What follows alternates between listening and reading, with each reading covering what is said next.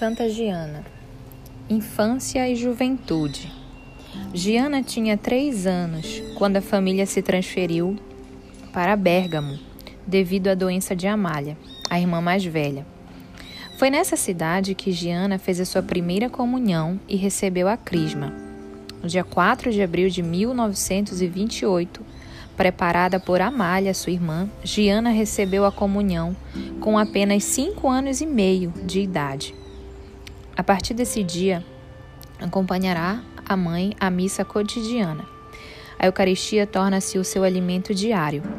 Em 1930, no dia 19 de junho, com menos de oito anos, recebeu o sacramento da Crisma na Catedral de Bérgamo. Frequentou o curso elementar na escola pública. Depois, nas irmãs de uma escola religiosa e os quatro anos do ginásio no Liceu Paolo Scarpi. Nesses anos, Giana consegue transpor a infância e a adolescência, fazendo frutificar os dons que recebera de seus pais e dos educadores. Era muito sensível e sofria muito quando tinha dificuldades na escola ou na vida cotidiana nem sempre tinha facilidade em acompanhar as lições, e isso a levou a uma crise escolar, tendo sido reprovada em latim e italiano no ano de 1936. Depois desse período, porém, os estudos não a perturbaram mais. Virgínia, uma das irmãs de Giana, assim se refere a ela menina e adolescente. Abre aspas. Deus lhe havia dado uma beleza peculiar, caracterizada por um olhar doce e profundo, que revelava um espírito equilibrado, uma alma pura, um coração generoso e receptivo de todo o bem. Assim era quando menina, ingênua, pura e simples. Assim foi adolescente. Dedicava parte de seu tempo livre ao estudo do piano sob a direção de nossa mãe. Fecha aspas. Virgínia nos dá também um relato de como Giana havia se tornado, abre aspas, uma jovem, antes de tudo, silenciosa, fecha aspas. Ela conseguia se dominar muito bem.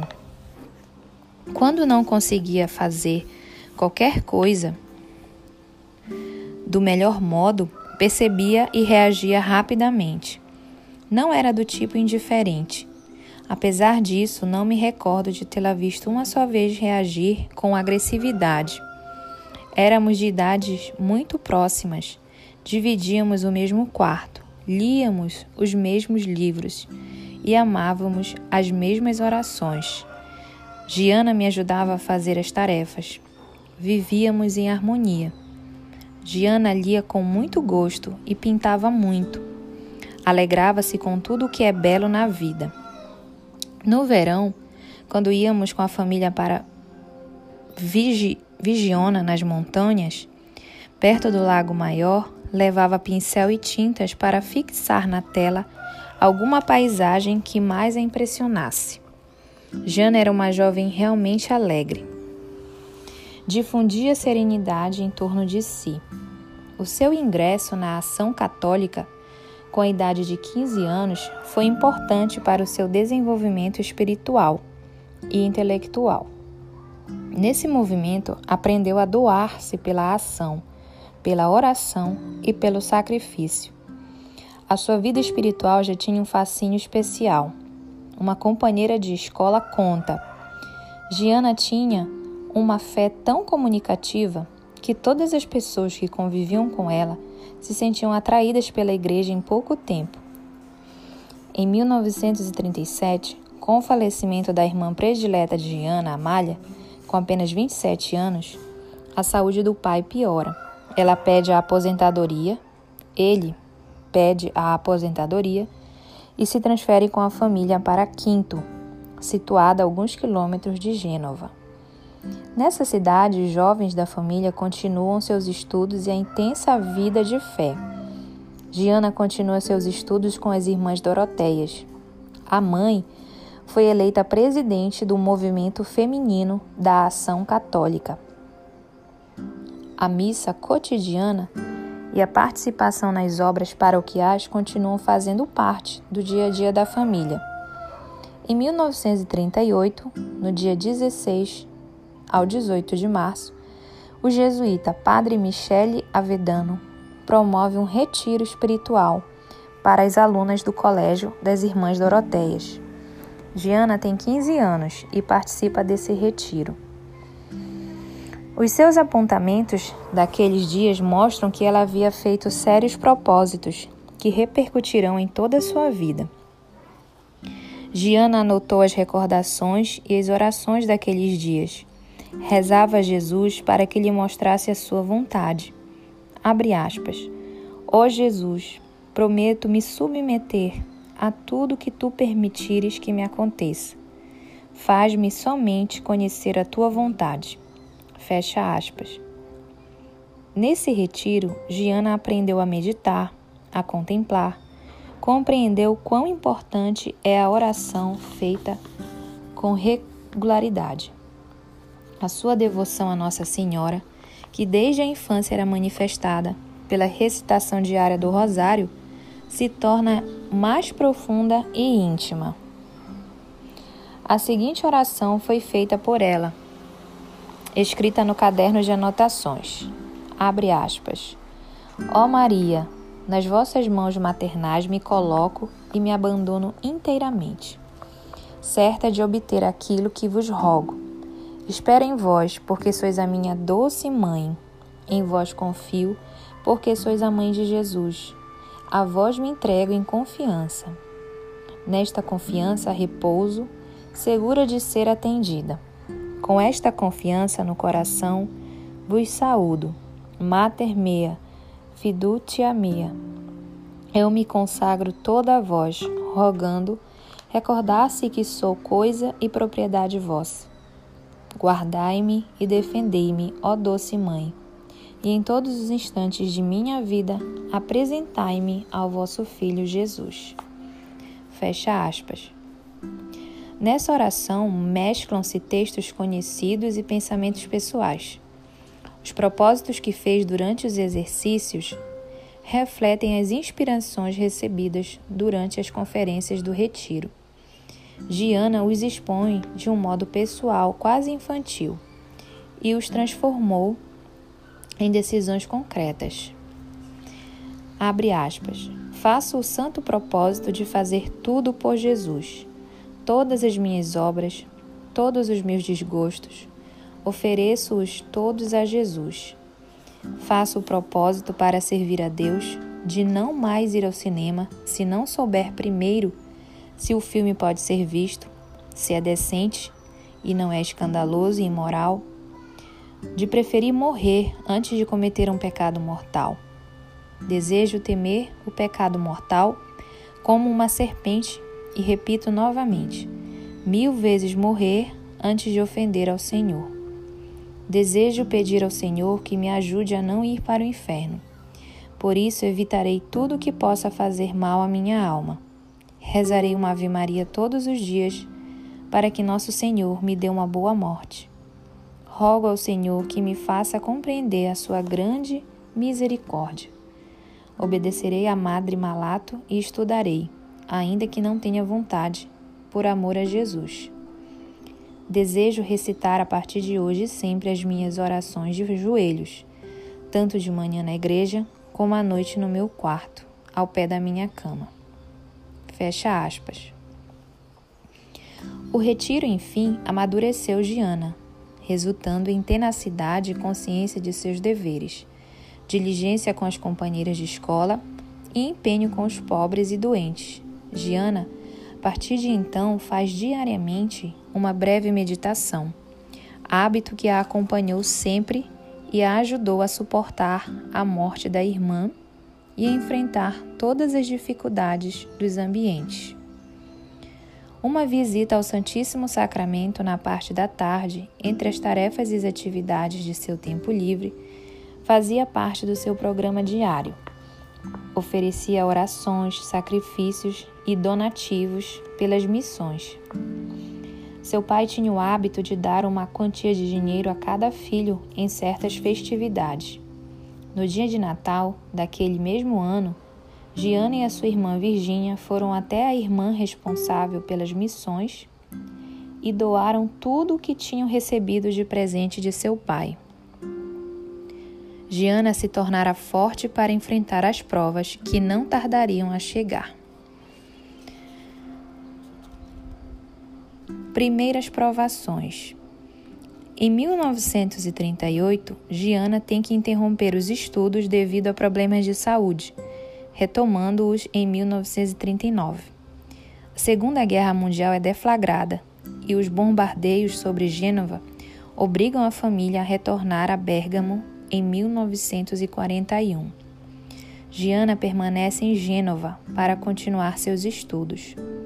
Os pais, principalmente a mãe, apresentam distúrbios cardíacos como consequência das aflições da guerra e os contínuos ataques aéreos. Dia 28 de abril de 1942, Diana recebe a notícia de que a mãe tinha desmaiado enquanto fazia a renda para uma toalha de altar para as missões. Ela toma o trem para Bérgamo imediatamente e chega a tempo de rever e assistir a mãe, que falece na manhã seguinte, com apenas 55 anos. Para conhecer um pouco mais aquela mulher forte, leiamos um trecho de seu testamento. Abre aspas. Recomendo que meus filhos queiram bem ao seu pai e não o deixem só. Procurem estar em família o mais que puderem. Se o Senhor chamar alguém para seu serviço, segui-o, mas quem ficar na casa, seja companhia do Pai. Em qualquer estado de vida a que forem chamados, permaneçam sempre fiéis ao Sagrado Coração de Jesus devotíssimos de Nossa Senhora, de São José e de São Francisco. Desejo que me ponham o hábito de terciária, com o cordão e o distintivo. Embora sinta mágoa de não ter tido a verdadeira humildade de São Francisco. Perdoem-me se eu vos fiz algum mal e recomendem a minha alma ao Senhor. Com afeto, beijo a todos. Fecha aspas. Giana nunca mais vai esquecer o olhar cheio de bondade da mãe. No dia 10 de setembro de 1942, quatro meses depois, o pai segue a esposa na eternidade. Nos últimos meses, sofrera de um tipo muito grave de anemia. Giana ainda não completara 20 anos. Ela admitirá mais tarde que após a morte repentina do pai, provou um sofrimento muito grande. A família resolve transferir-se para Magenta, próximo de Milão, para a casa dos avós paternos. Deus, que nunca desampara seus filhos, fez com que Giana conhecesse então uma religiosa, Madre Mariana Meregali, com a, com a qual colabora na ação católica essa religiosa foi para ela a figura materna, o amparo e a direção de que precisava. Neste ano de 1942, a família Beretta tem a felicidade de doar para a Santa Igreja dois de seus três filhos que se tornaram sacerdotes. Um entrou para o seminário e o outro iniciou o noviciado dos padres capuchinhos. Em junho, poucos meses depois do falecimento da mãe, Giana atinge a maioridade e se inscreve na Faculdade de Medicina da Universidade de Milão, na qual faz os primeiros anos do curso. Vai completar os estudos em Pavia. Em setembro de 1943, a Itália assinou o armistício com os aliados, rompendo a aliança com os alemães. Estes, em represália, ocupam sempre mais o país. A população da Itália sofre muito com esses assaltos bélicos. Francisco, irmão de Giana, foi preso por soldados alemães, tendo sido libertado algumas semanas depois. Os seus irmãos médicos e oficiais do exército italiano se refugiam na Suíça, livrando-se da perseguição dos invasores. Embora sofrendo todas essas provações, Giana continuava os estudos com afinco. No período dos exames, organizava o seu tempo de maneira sistemática. Entre os horários de estudos, assistia a Santa Missa, fazia visitas a Jesus sacramentado e, depois do jantar, rezava o rosário. Um breve episódio ressalta a postura católica da jovem estudante. Um professor se expressava de modo indecoroso durante as lições de anatomia. Giana toma lugar na primeira fila com duas amigas, bem na frente do orador, e toda vez que ele se manifestava grosseiramente, Giana demonstrava seu descontentamento com a expressão do rosto e teve sucesso.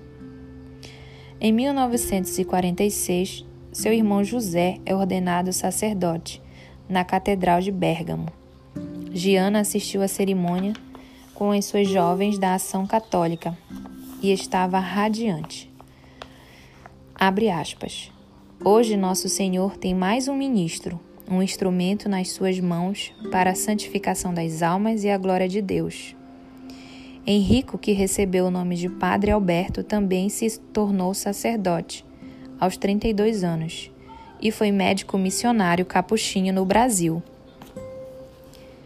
Em 1949, Giana terminou os estudos e no dia 30 de novembro do mesmo ano se formou em medicina e cirurgia. Os anos de estudos foram um tempo de provações, mas também de muitas alegrias sua personalidade. A jovem doutora Giana adquiriu as noções médicas necessárias, mas também possui experiência prática no relacionamento com o próximo. É dotada de ricos dons e possui uma fé profunda. Muitas pessoas mencionavam especialmente o sorriso aberto e luminoso de Giana. As seguintes, as seguintes frases foram encontradas depois de sua morte em suas anotações. Abre aspas. Sorrir a Deus, de quem vem todos os dons. Sorrir a Deus Pai, com orações sempre mais perfeitas ao Espírito Santo. Sorrir a Jesus, aproximando-nos da Santa Missa, da comunhão, da visita ao Santíssimo. Sorrir àqueles que representam Cristo, ao Papa, aqueles que personificam Deus, o confessor, também quando nos faz cortes purificadores. Sorrir à Virgem Santíssima, exemplo a seguir em nossa vida, de maneira a gerar santos pensamentos naqueles que nos olham. Sorrir ao nosso anjo da guarda, porque ele nos foi dado por Deus para nos guiar ao paraíso. Sorrir aos pais, irmãos e irmãs, porque devemos ser fachos de alegria, mesmo quando eles nos impõem deveres que vão contra o nosso orgulho. Sorrir sempre perdoando as ofensas. Sorrir na associação, banindo toda a crítica e murmuração. Sorrir a todos os que o Senhor me enviar durante o dia. Fecha aspas. Concluímos, pois, que seu sorriso era o resultado de um verdadeiro programa de vida Todos os amigos de Giana afirmavam unanimemente que ela não era apenas uma mulher exemplar, mas era também muito simpática e exprimia a alegria de viver. Giana tinha abertura para o belo e para o bem. Nela nada era excêntrico ou alheio ao mundo. O seu futuro marido assim a caracterizou. Abre aspas. Giana sabia gozar a vida no verdadeiro sentido da palavra, quer dizer, nas pequenas grandes alegrias que Deus lhe dava já nesta terra. Era uma mulher maravilhosa, mas absolutamente normal. Era bonita, inteligente, boa. Sorria com muito gosto. Era também uma mulher atual e elegante. Dirigia automóvel, amava a montanha, o esqui, as flores, a música. Fecha aspas. Giana encontrava Deus nas belezas da criação e servia a Ele dedicando-se ao próximo. Dele recebia os pequenos e os grandes dons da vida e a Ele se doava incondicionalmente como resposta ao seu amor. A sua existência era um reflexo do amor de Deus. Era um amar e ser amada. O resultado era uma serenidade profunda, mesmo nas adversidades e nas provações.